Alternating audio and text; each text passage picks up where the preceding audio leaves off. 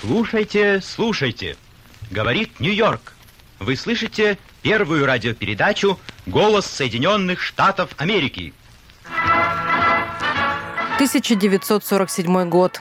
Это звуки первой трансляции «Голоса Америки» для слушателей из СССР.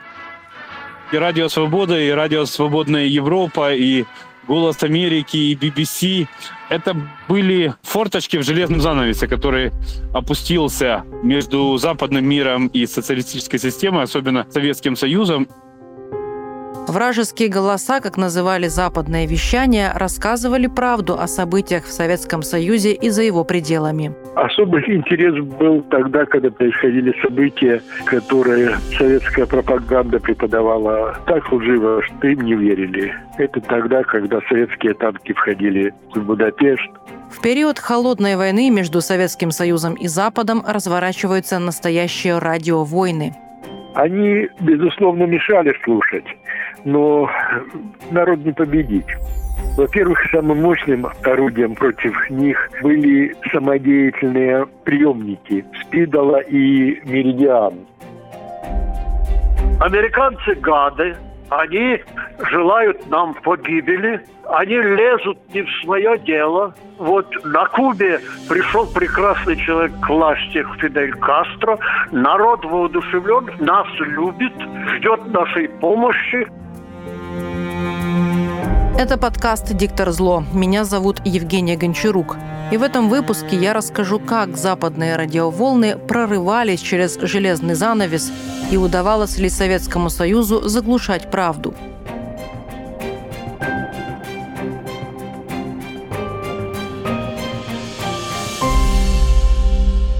Их боялись уже после независимости, ну как, через три дня после независимости, когда в конце августа было понятно, что ГКЧП, вот эта попытка госпереворота не удалась, то в Киеве открыли все здания партийные. И я был в шифровальной комнате ЦК. Николай Сытник, известный как Микола Вересень, работник русской службы BBC.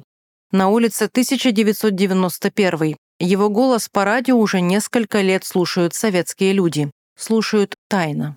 И там были такие карточки, как тогда картотека, в общем, заседаний Политбюро и, и решений Политбюро. Там было написано, что эти вопросы наличия радиоголосов обсуждались на Политбюро ЦК Компартии Украины, на секретариате ЦК, и там принять меры, контрпропаганда, там отлично работаем. Раз они э, это ощущают, они это видят, они это понимают и этому противодействуют. Поэтому, конечно, это играло роль в размягчении мозгов. Голоса, как их называли, из Лондона, Нью-Йорка и других городов пробивались через железный занавес.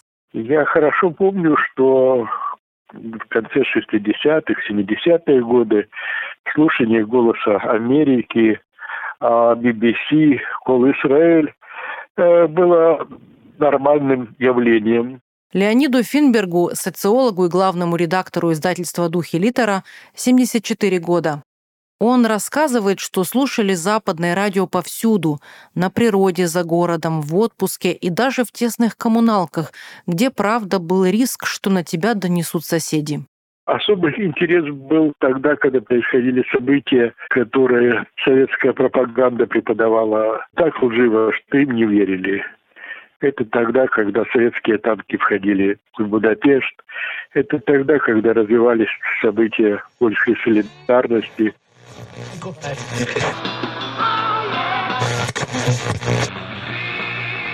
Радиоволны доносят советской молодежи первые аккорды Deep Purple, Nazareth и Led Zeppelin.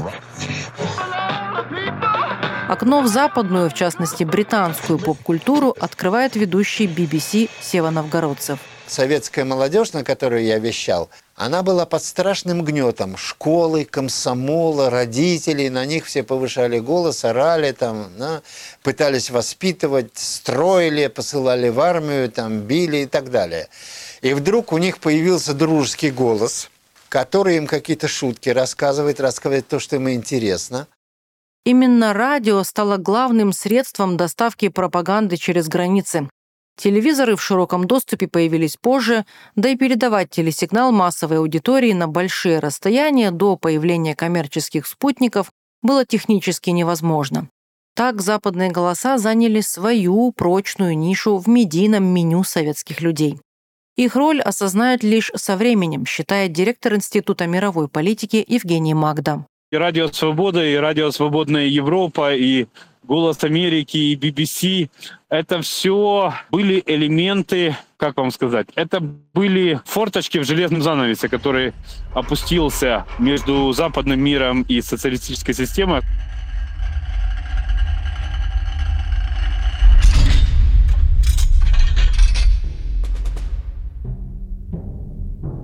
Через год после окончания Второй мировой войны Уинстон Черчилль проигрывает выборы. 5 марта 1946 года он приезжает в город Фултон, США, с частным визитом. Его сопровождает лично американский президент Гарри Труман. Тут, в стенах Вестминстерского колледжа, Черчилль дает лекцию, которая войдет в историю. From Stettin над континентом, простирающимся от Щецина на Балтике до Триеста на Адриатике, опустился железный занавес. За этой чертой лежат все столицы древних государств Центральной и Восточной Европы.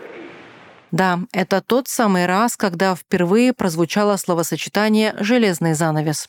Для его аудитории, пережившей Вторую мировую, этот новый термин не предвещает ничего хорошего. Но Черчилль ведет дальше, немного успокаивая своих слушателей. Я не верю, что советская Россия желает войны. Чего они хотят, это плодов войны и бесконечного расширения их власти и доктрин. Еще некоторое время назад на волне послевоенной эйфории даже обсуждалось, что США предоставит СССР послевоенную помощь по образцу и подобию плана Маршалла но в повседневный обиход очень скоро войдет и войдет на многие десятилетия еще одно словосочетание – «холодная война». Возможно, мы движемся не к общему упадку, а к эпохе столь же ужасно стабильной, как рабовладельческие империи древности. Джордж Оруэлл впервые упоминает холодную войну в статье «Ты и атомная бомба» в 1945 -м он приходит к выводу, что появление бомбы открывает новую эпоху, в которой на мировую арену выходит новый тип государства. Государство, которое было бы одновременно непобедимым и находилось бы в состоянии постоянной холодной войны со своими соседями. 1947 году отношения между советскими западным блоками окончательно портятся, и на многие годы воцаряет мировая система, основанная на том, что позже назовут стратегией ядерного сдерживания. Она приведет к глобальной гонке вооружений, но не допустит прямого столкновения США и СССР. По словам Евгения Магды, страны-участницы Холодной войны отдавали себе отчет о ее опасности. Это больше войны спецслужб и войны экономические, ну, скажем, известная поправка Джексона Венника, которая запрещала продавать Советскому Союзу передовые технологии, или, ну, игра с диссидентами, игра с теми, кому запрещали выехать за пределы Советского Союза Э, во второй половине 70-80-х годах 20 века. То есть это действительно был такой напряженный период, но в нем была и разрядка, было и сокращение ядерных вооружений. Поскольку никто из участников Холодной войны не хотел ядерной катастрофы, воевать решили не бомбами, а словом. Соединенные Штаты должны в течение ближайших лет путем радиовещания распространить по всему миру – подлинную неискаженную правду. В связи с этим посол Соединенных Штатов Америки в СССР Бидел Смит выразил надежду, что эти радиопередачи будут способствовать развитию взаимопонимания и дружбы между советским и американскими народами.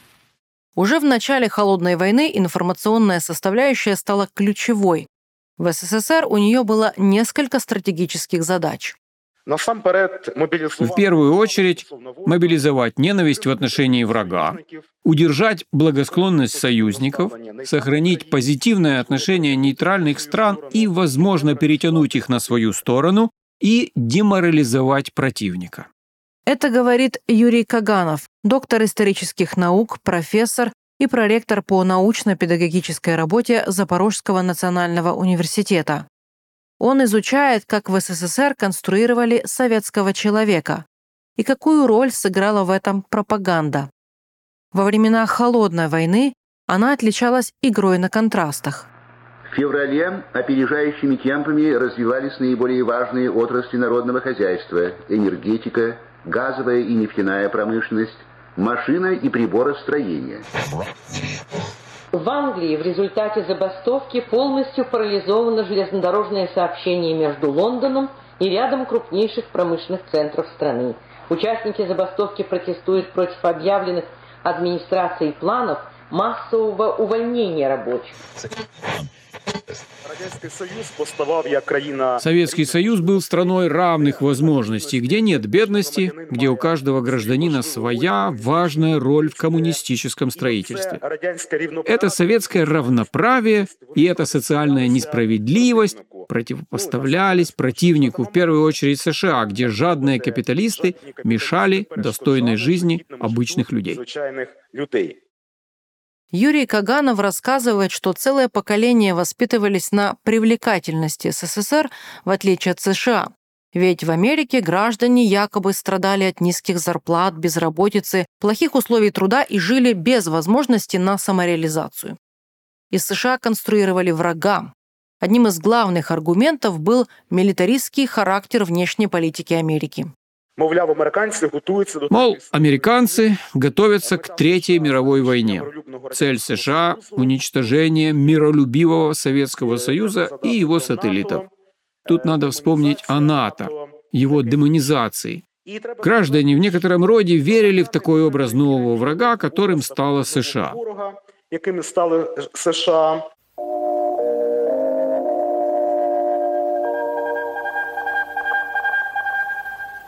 Многотысячный антивоенный митинг американской общественности состоялся в центре Нью-Йорка. Ораторы осудили внешнеполитический курс правительства США, нацеленный на обострение международной напряженности, возвращение к временам холодной войны, резкую милитаризацию экономики страны. Говорит Лондон. В эфире радиостанция BBC. BBC начала регулярное вещание на русском языке 26 марта 1946 года. Еще через год «Голос Америки». Слушайте, слушайте. Говорит Нью-Йорк. Вы слышите первую радиопередачу «Голос Соединенных Штатов Америки». Изначально передачи «Голоса» были рассчитаны на политические и культурные элиты СССР. Но оказалось, что аудитория намного больше. На 60-й рік на 1960 год общая продолжительность вражеских программ достигала 50 часов в сутки на разных радиостанциях на разных языках. Из них до 40 часов в день были программы на русском. К примеру, «Голос Америки» ежедневно передавал по 16 часов программ для СССР, в том числе на русском языке 8 часов, а на украинском языке 2 часа. По словам историка Юрия Каганова, уже в 1974 году на Советский Союз вели радиовещание 35 вражеских станций. «Голос Америки», BBC, «Немецкая волна», «Рим», «Ватикан», «Свобода», «Израиль», «Свободная Европа» и другие. В середине 80-х к работе на радио стали подключать журналистов из самого СССР. Летом 89-го Микола Вересень поднимает трубку телефона – Ему звонят из Бушхауса, так называют штаб-квартиру Всемирной службы BBC в Лондоне. Он рассказывает про увиденное в Чернобыльской зоне, в частности, рыжий лес. В конце ему задают обязательный вопрос. Может быть, вы хотели что-то сказать, о чем мы у вас не спросили. Чтобы этот говорящий, он сам сделал свой выбор. И тут я вдруг отвечаю таким странным образом. Говорю, это, говорю, не технологическая катастрофа, и не радиологическая катастрофа, а это последствия той катастрофы социально-политической, которая начала развиваться с 1917 года, то есть с прихода коммунистов к власти. После телефонных комментариев Николай начинает писать для BBC. Он берет псевдоним Вересень, боясь спецслужб и ареста. Сейчас такое прикрытие он считает наивным. Кстати, BBC, по его словам, не могли позволить себе скатиться в пропаганду. В этом было их отличие от других западных станций. Мы всегда, конечно, понимали, и все западные люди мне говорили, что вот есть свобода, это такая полупропаганда на радио «Свобода». А BBC – это чистая такое, это чистая информированность, Поэтому мы типа себя немножко более гордо вели, и так типа, мол, мы тут круче, а они такие хуже. Но это, в общем, в публичной сфере никогда не обсуждалось, потому что стандарт BBC, он не менялся. По мнению КГБ, главная опасность была в том, что радио могло поменять отношение к советскому способу жизни. Поэтому власти прилагали всевозможные усилия – контрпропаганда, перехват и глушилки.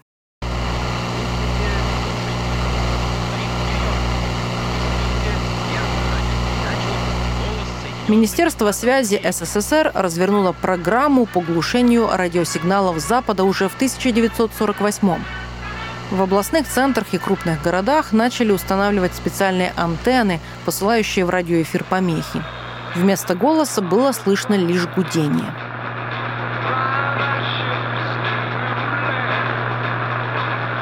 В 1949 их было уже 350, а на следующий год почти в два раза больше.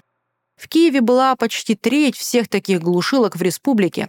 К примеру, на шпилях костела Святого Николая до 90-х годов были установлены мощные передатчики, вспоминает социолог Леонид Финберг. Эти глушилки стояли в большинстве случаев в городе, они должны были охватить как можно больше домов, территорий, людей.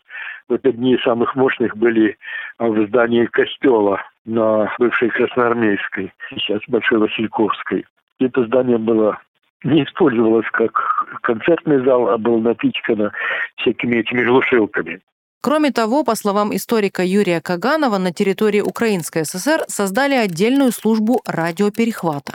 Існували спеціальні Э, люди, які цілодобово были специальные люди, которые круглосуточно приемной аппаратурой на специальной радиостанции в районе ПГТ Макаров Киевской области записывали все, что говорили зарубежные радиоголоса.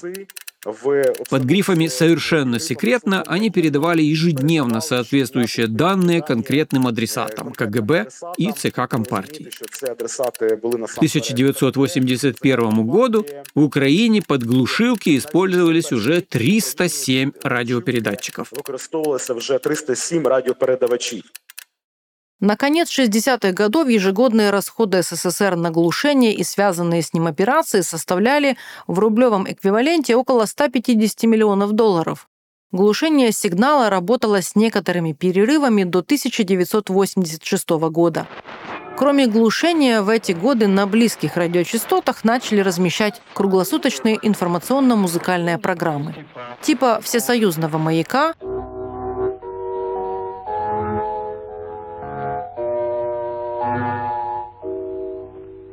Московское время 10 часов. Работает маяк. Или украинского променя.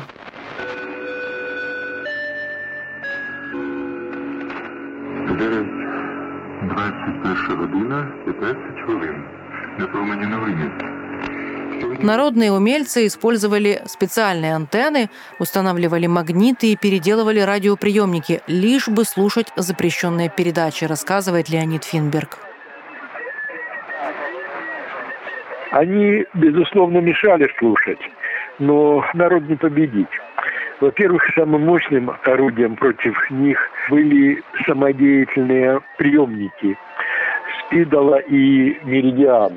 Самодеятельные они были в том смысле, что умельцы там добавляли те диапазоны волн, которые власть не глушила. Они глушили те диапазоны, с которыми выпускались эти устройства. В конце 40-х даже решили выпускать только радиоприемники второго и третьего классов без коротковолнового диапазона. Частично проблему удалось решить в больших городах, но не селах. В сельской местности западные радиостанции было поймать намного легче, еще и потому, что они не попадали в радиус действия глушилок.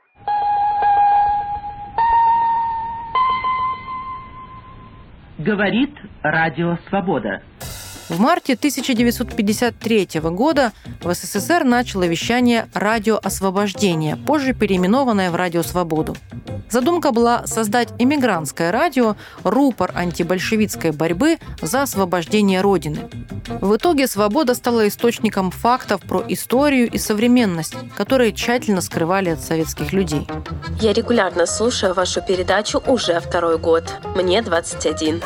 Прожито вроде бы немало, а вспомнить нечего. Письмо слушательницы на адрес редакции «Радио Свобода», которая подписалась так. «Ваш друг Изольда Л». Как жаль, что у нас нет свободы слова. Я даже не могу написать своего имени, не только адреса. Агенты ЦРУ, как их называли в СССР, годами готовили радиоматериалы про науку, историю и, конечно же, экономику и политику. По словам историка Каганова, именно «Радио Свобода» создавала программы, посвященные украинской национальной тематике.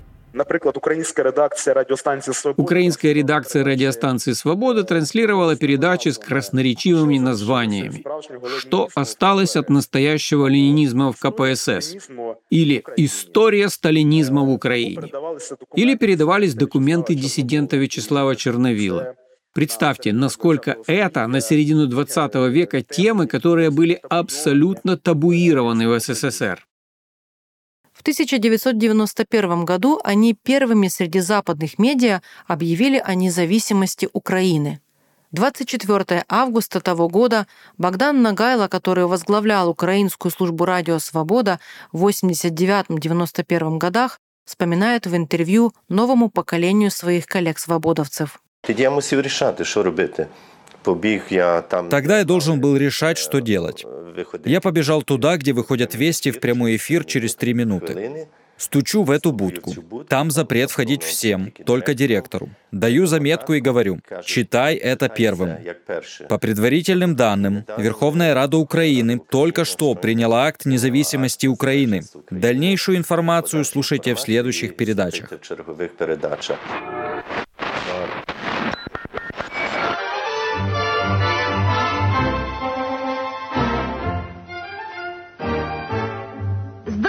Дорогие друзья! С хорошим воскресным днем! Приятная уху и грамотная речь доносится из динамиков. Всесоюзное радио и другие станции гнут свою линию, рапортуют об успехах советских тружеников и ударников. Верят ли дикторы в то, что читают перед микрофоном? В Запорожье є ветеран радиожурналистики. В Запорожье есть ветеран радиожурналистики Василий Фединов. На мой прямой вопрос, верил ли он вообще, что читал перед микрофоном, ответил. Попадает в руки такой материал. Читаешь его, думаешь и понимаешь, что автор пишет и знает, что лжет. Как диктор, я читаю, знаю, что лгу. Что остается слушателям? Думаю, что радиослушатели, не все, конечно, как и журналисты, дикторы, понимали эту ложь. Вопросы были даже к таким людям, как Федина. В один прекрасный день, ничего не предвещает неприятностей, его вызывают на ковер в обком партии. Как выясняется, вызывают из-за письма – в котором его обвинили в неправильном понимании национальной политики КПСС и разговорах о русификации украинского народа. Выговор завершают словами. Сегодня мы вас не наказываем, но при поступлении еще одного такого сигнала мы подумаем, имеете ли вы право работать у микрофона областного радио. Советская машина пропаганды была сложным многоуровневым механизмом, обращенным одновременно и ко внутренней, и ко внешней аудиториям. Еще в 1961 году в Союзе создают агентство печати «Новости» или сокращенно АПН. По сути, своей пропагандистскую организацию, филиал КГБ, который прежде всего работал на международную аудиторию – Анатолий Стреляный, писатель и журналист, родом из Харькова и получивший образование в Москве, идет в АПН на работу в надежде попасть за границу. Он до последнего, как сам говорит, верит в социализм. Я ведь был человек не такой уж советский, мягко говоря. Так вот, почему я верил э, в социализм человеческим лицом? Я верил по невежеству. У меня не хватало знаний – на должности комментатора агентства печати новости он пишет о том, как хорошо и правильно все в Советском Союзе, а за границей все плохо. Анатолий Стреляный вспоминает один из эпизодов своей карьеры в пропаганде. В 1973 году выходит книга Александра Солженицына «Архипелаг ГУЛАГ». В ящике стола у меня как раз лежал его роман, я его перечитывал. И в комнате, где я сидел, было человек семь, по-моему, нас, комментаторов. И меня вызвал начальник и говорит, надо написать вот про Солженицына комментарий про эту его книжку, вот «Архипелаг ГУЛАГ». Прекрасная, между прочим, книжка. И я ему говорю, Федор Филиппович, а я ее не читал, как я могу писать? Хотя для него и для меня само собой разумелось, что мы на то и э, работаем в советской печати, советские люди, э, чтобы писать о том, о чем скажут, и не имеет никакого значения, читал ты это или не читал. Главное, чтобы ты правильно написал. Начальник Анатолия Стрелянова тогда промолчал и передал это задание другому комментатору. Самого Стрелянова чудом не наказали. В тот же период бывшая жена Солженицына Наталья активно давала интервью о том, какой он якобы лжец и клеветник. Агентство печати «Новости» также брало у нее интервью, и за него Наталья получала гонорар. Вот так вспоминает этот период Анатолий Стреляный. Заходит два парня, мои коллеги, посмеиваются и говорят, вот сейчас водили Наталью к кассе, она получала гонорар. И говорит, она взяла эти деньги, не пересчитывает, но так держит в руках и говорит, 30 серебряников. С одной стороны, писать можно было вроде бы обо всем. Главное, как писать. Но все же были и темы табу, рассказывает Анатолий Стреляный. Нельзя было ни в коем случае, что вы, упомянуть о тайном договоре Сталина с Гитлером накануне войны. Вот этот, что это был не просто пакт, а не нападение, а ведь был тайный договор о мире и дружбе с Германией. И, по-моему, это при мне было. Кто-то из комментаторов э, моих коллег, старших, обозревателей уже, кто-то проболтался где-то как-то случайно, и что-то мне припоминается, скандал был, его понизили в должности. Работники СМИ в Советском Союзе придерживались жесткой самоцензуры. Но нередко случались ляпы. Историк Юрий Каганов до сих пор улыбается, когда вспоминает один случай, который раскопал, работая в архивах. Американский турист, Американский турист приезжает в СССР и узнает, что лечение бесплатное. Тогда он лечится от всех болезней. Вылечившись, он ложится в больницу, чтобы вырезать аппендицит. Только потому, что лечение бесплатное, хотя это ему и не нужно. Работать на советскую пропаганду несложно, ведь есть ощущение, что эта система никогда не исчезнет, говорит Стреляный. Мы, такие как я, исходили из того, что советская власть навсегда. Что вот эта жизнь, которая нам очень не нравится, советская, что нам придется ее прожить и нашим детям, что это все неизменно, это навсегда. Из этого, в общем, исходили. Борьба с этим э, – это подвиг, так мы воспринимали, но она бессмысленна. Я сам себе это говорил. Но это ложное ощущение незыблемости было очень коварным, потому что порождало халтуру и привлекало случайных людей. Примитивизация, пафос, профанация только отталкивали слушателей, считает историк Каганов. Старше покоління пам'ятає, що у передачах про Старшие люди помнят, что в передачах о достижениях рабочих республики, например, излагали очень много фактов, очень много цифр. Все это способствовало тому, чтобы население не формировало критическое мышление. Оно должно было воспринимать на веру, как Библию, все то, о чем им говорили, чувствовать не только патриотизм, но и гордость за непрерывное движение вперед. Рух вперед. Историки считают, что масштабы прослушивания западных радиостанций дали глоток некоторой свободы, и во времена перестройки это стало одной из причин развала советского государства.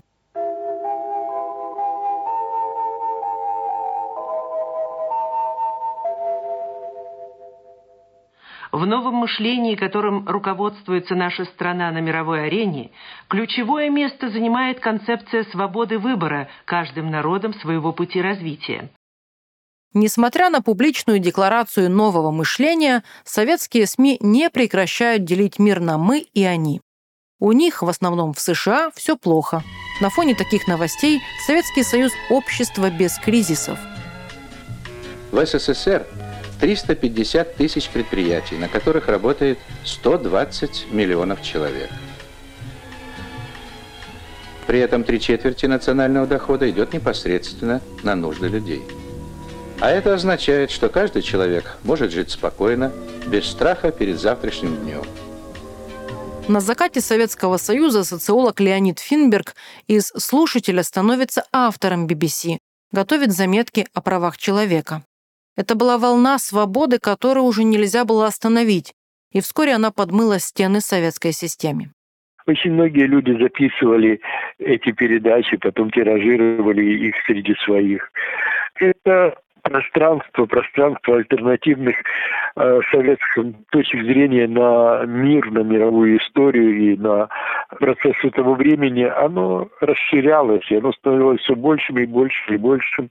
И сыграло свою роль в том, что так главный колос на гнилых ногах рухнул. Я думаю, что то же самое произойдет и с Россией. В 1986 году «Голос Америки» и BBC перестали глушить. Еще через пару лет от этой политики вовсе отказались. Холодная война окончательно ушла в прошлое, так же, как и Советский Союз. Но она ушла, чтобы вернуться. Это война цивилизаций. Это война жизни и смерти. Это война добра и зла. Сегодня современная Россия выделяет на пропаганду огромные деньги – Пропагандисты Кремля, такие как Владимир Соловьев, работают со внешней и внутренней аудиториями уже не только через радио, а главным образом через телеканалы, интернет и соцсети. Потребление соцсетей растет, как и число анонимных блогеров и телеграм-каналов. Они все чаще крутят старую пластинку, что НАТО или Америка якобы угрожают России. Давайте впрямую говорить, что есть что. 17 февраля нацистское копье натовских войск вонзилось вплоть Донбасса. И 24 февраля мы пришли к ним, чтобы их спасти. Это был подкаст «Диктор зло». Меня зовут Евгения Гончарук. В следующем выпуске речь пойдет о деле Бейлиса.